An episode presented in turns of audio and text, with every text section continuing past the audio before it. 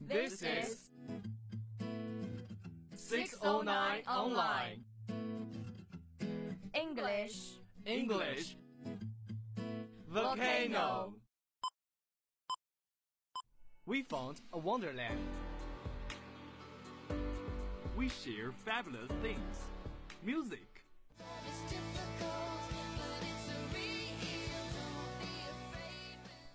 Stories Little pigs, little pigs, let me come in, says the wolf.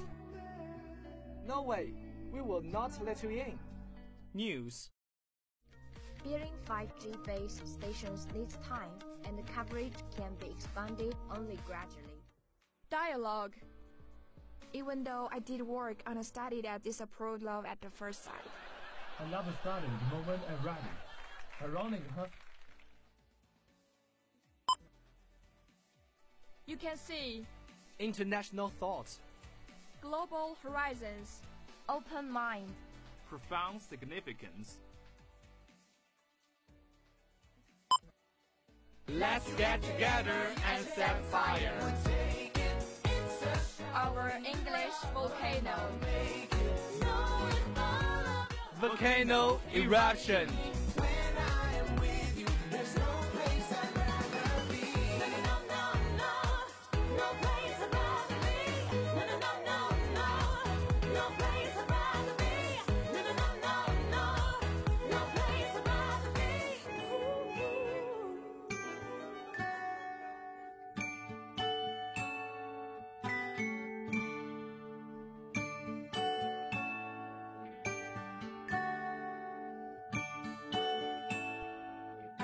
Good noon, everyone. This is 609 Online. Nice to see you in English Volcano. I'm Yuki. I'm Morty. In today's program, we're going to introduce a traditional Western festival, All Saints Day, which falls on November the 1st every year. Of All Saints Day, we have to mention Halloween, a date mistakenly recognized by a large number of people as All Saints Day. Technically, Halloween, taking place a day ahead All Saints Day, is even more famous and widespread. So, let's cut a crap and get it started.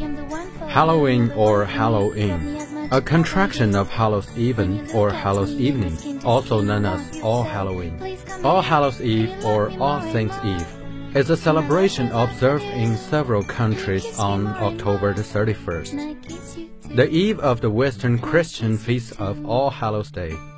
It begins the three days observance of All Hallows Tide, the time in the liturgical year dedicated to remembering the dead, including saints, martyrs, and all the faithful departed.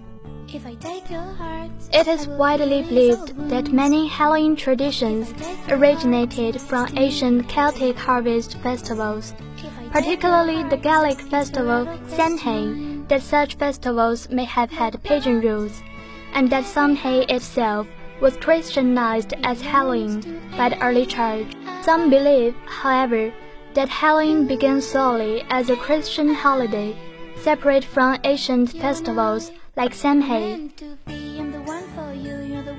Halloween activity includes trick or treat or the related guising and souling, attending Halloween costume parties, carving pumpkins into jack o' lanterns, lighting bonfires, apple bobbing, divination games, playing pranks, visiting haunted attraction, telling scary stories, as well as watch horror films. In many parts of the world, the Christian religious observance of All Hallows Eve, including attending church service and light candles on the graves of the dead, remain popular, although elsewhere it is a more commercial and secular celebration. Some Christians historically abstained from meat on All Hallows Eve, a tradition reflected in the eating of certain vegetarian food on this vigil day, including apples, potato pancakes, and soul cakes. The word Halloween means Saints' evening. It comes from a Scottish term for All Hallows Eve, the evening before All Hallows Day. In Scots, the word Eve is even, and this is contracted to in or in. Over time, All Hallows Even evolved into Halloween.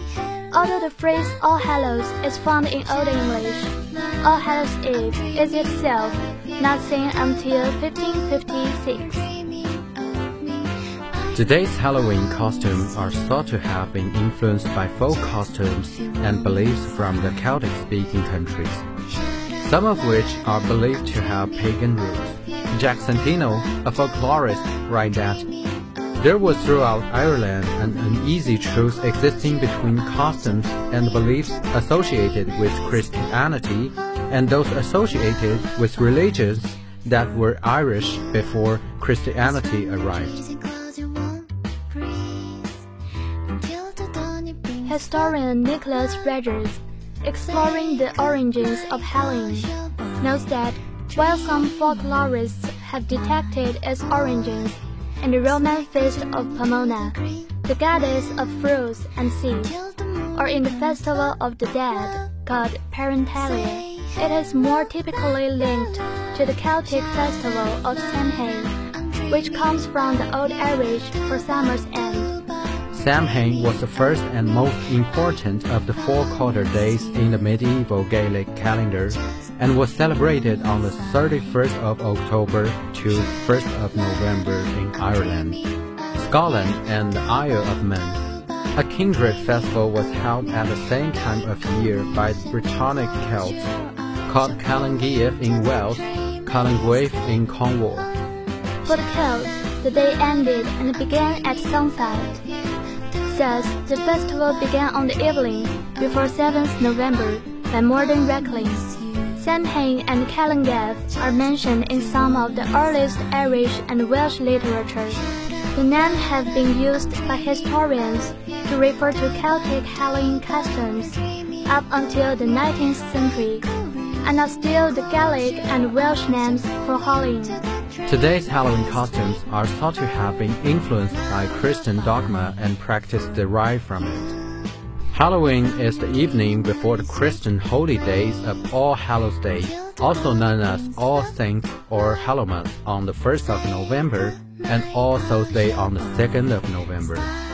Thus giving the holiday on the 31st of October the full name of All Hallows Eve, meaning the evening before All Hallows Day. Since the time of the early church, major feasts in Christianity, such as Christmas, Easter, and Pentecost, had vigils that began the night before, as did the Feast of All Hallows. These three days are collectively called All Hallowtide and are a time for honoring the saints and praying for the recently departed souls who have yet to reach heaven. Commemorations of all saints and martyrs were held by several churches on various days, mostly in springtime. Development of artifacts and symbols associated with Halloween formed over time. Jack-o'-lanterns are traditionally carried by guisers on All Hallows Eve in order to frighten evil spirits. There is a popular Irish Christian folk tale associated with the jack-o'-lantern, which in folklore is said to represent a soul who has been denied entry into both heaven and hell. And now please enjoy a story about it. En route home after a night's drinking, Jack encounters the devil and tricks him into climbing a tree. A quick thinking Jack etches the sign of the cross into the bark, tramping the devil. Jack strikes a bargain that Satan can never claim his soul. After a life of sin, drink, and mendacity, Jack is refused entry to heaven where he dies. Keeping his promise, the devil refuses to let Jack into hell and throws a life call straight from the fires of hell at him. It was a cold night, so Jack places the call in a hollowed out turnip to stop it from going out. Since which time Jack and his lantern have been roaming looking for a place to rest. Guys, it's time to take a break. See you soon. Welcome back. Let's continue to talk about the famous guising, trick or treat. Trick or treating is a customary celebration for children on Halloween. Children go in costume from house to house, asking for treats such as candy or sometimes money. The question, trick or treat, The word trick implies a threat to perform mischief on homeowners or their property if no treat is given. The practice is said to have roots in the medieval practice of mumming, which is closely related to souling. And now we're gonna introduce All Saints Day.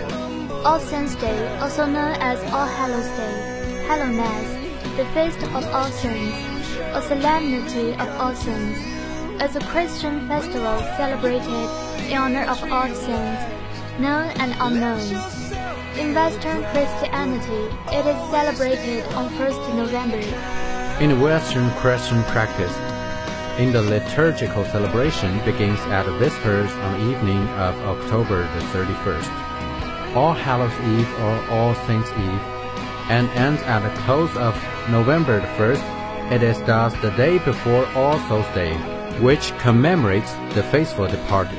In many traditions, All Saints Day is part of the season of All Hallow Tide, which includes the three days from October the 31st to November the 2nd inclusive, and in some denominations, such as Anglicanism, extends to Remembrance Sunday. On All Saints Day, it is common for families to attend church, as well as visit cemeteries in order to lay flowers and candles on graves of their deceased loved ones. The Christian celebration of All Saints Day and All Souls Day stems from a belief that there is a powerful spiritual bond between those in heaven and the living. In Catholic theology, the day commemorates all those who have attained a beatific vision in heaven. In Methodist theology, All Saints' Day revolves around giving God solemn thanks for the lives and deaths of his saints, including those who are famous or obscure. As such, individuals throughout the Church Universal are honored, such as Paul the Apostle, Augustine of Hippo, and John Wesley, in addition to individuals who have personally led one to faith in Jesus, such as one's grandmother or friend. In some countries, All Saints' Day is a public holiday, but All Souls' Day is not. Consequently, people will visit the cemetery on All Saints. In Bosnia and Herzegovina, Croatia, the Czech Republic, Finland, Catholic parts of Germany, Hungary, Italy, Western and East Europe. The tradition is to light candles and visit graves of deceased relatives. In Austria or Bavaria, it is customary on All Saints' Day for godfathers to give their godchildren All Saints bread, a braided yeast pastry. In the United States and Canada, a braided yeast pastry in the United States and Canada. Halloween is celebrated in connection with All Saints' Day. Other celebrations are generally limited to October the 31st. During the 20th centuries, the observance largely became secular one. Although some Christian groups have continued to embrace the Christian origins of the holiday, whereas other typically Protestant groups have rejected celebrations. On Halloween night, children dress in costumes and go door to door asking for candy in a practice known as trick-or-treating, while adults may host costume parties. There are many popular customs associated with Halloween, including carving a pumpkin into a jack-o'-lantern and apple bobbing Halloween as not a public holiday in either the United States or Canada. So, that's all for today's program. And now we're going to read a story to end it. Please enjoy it. When she fell, she fell apart, cracked her bones on the pavement she once decorated as a child with sidewalk chalk. When she crashed, her clothes disintegrated and blew away with the winds that took all of her fair-weather friends. When she looked around, her skin was spattered with ink, forming the words of a thousand voices. Echoes she heard even in her sleep. Whatever you say, it is not right. Whatever you do, it is not enough. Your kindness is fake. Your pain is manipulative. When she lay there on the ground, she dreamed of time machines and revenge and the love that is really something. not just the idea of something.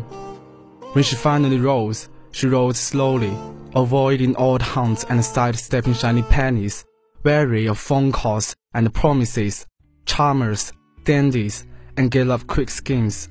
When she stood, she stood with a desolate knowingness, waded out into the dark, wild ocean up to her neck, bathed in her brokenness, said a prayer of gratitude for each chink in the armor she never knew she needed. Standing broad-shouldered next to her was a love that was really something, not just the idea of something.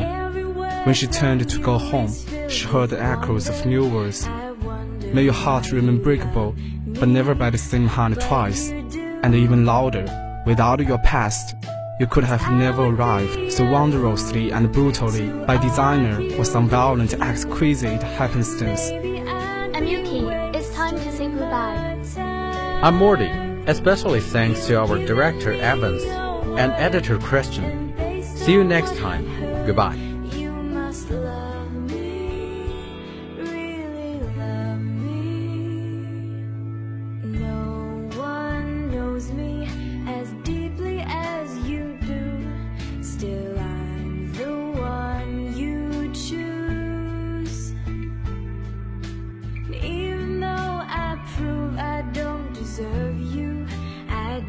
Don't deserve the love you say